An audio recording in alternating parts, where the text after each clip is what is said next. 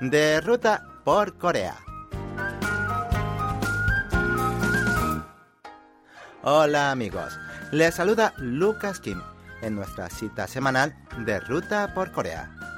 Hoy les propongo una parada muy especial para los que quieran un viaje tranquilo y lleno de cultura y tradición. Iremos a la aldea tradicional de Yangdong, un lugar anclado en la dinastía Joseon. Sin más, empezamos.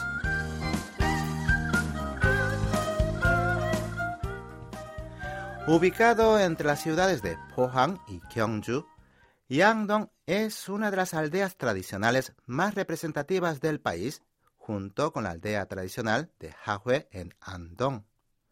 Fue establecida por el clan Li y el clan Son a principios de la dinastía Joseon, y como típica aldea folclórica posee la ubicación perfecta según el Feng Shui, de espaldas a la montaña y de cara al agua. Las antiguas casas tradicionales se suceden a lo largo de los muros de piedra que serpentean por el bello entorno natural. La aldea fue construida según las características geográficas del lugar y la estructura social del momento, basada en las clases sociales y el linaje. Consecuentemente, la parte de arriba corresponde a las familias nobles con sus casas de teja y la parte de abajo a la plebe con sus casas de techos de paja.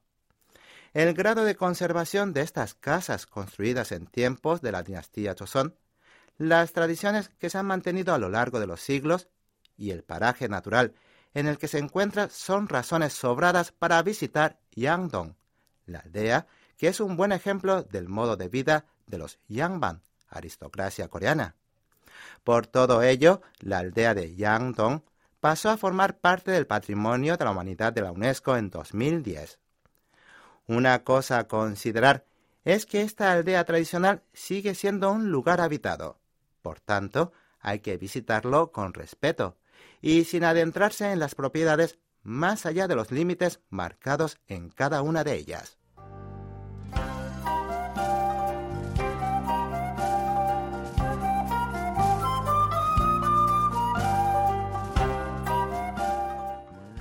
Para recorrer la aldea de Yangdong es necesario comprar entradas que cuestan 4.000 wones para los adultos, 2.000 wones para los adolescentes y 1.500 wones para niños de primaria.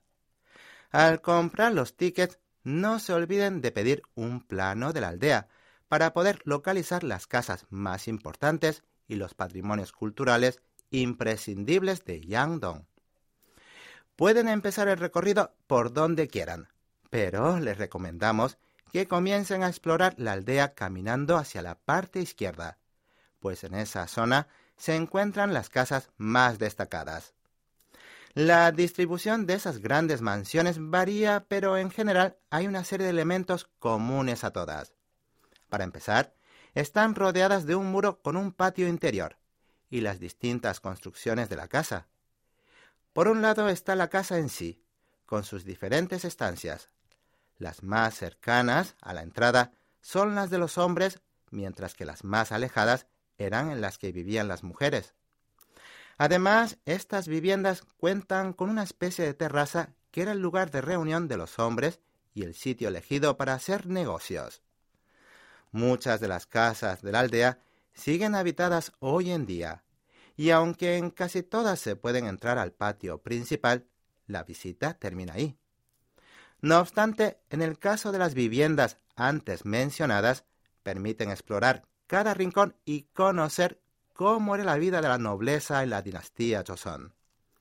Pero además de las casas tradicionales, en Yangdong también podrán disfrutar de diversas actividades que les acercarán un poco más a la cultura de este país, como elaborar dulces tradicionales o aprender soye, el arte de la caligrafía coreana o conocer los modales tradicionales de Corea. Así que si desean saber más sobre la cultura y la tradición de Corea, Yangdong es un lugar que merece la pena visitar. Bien amigos, así finalizamos nuestro paseo por la aldea tradicional de Yangdong. Gracias por sintonizarnos. Los acompañó hasta aquí Lucas Kim.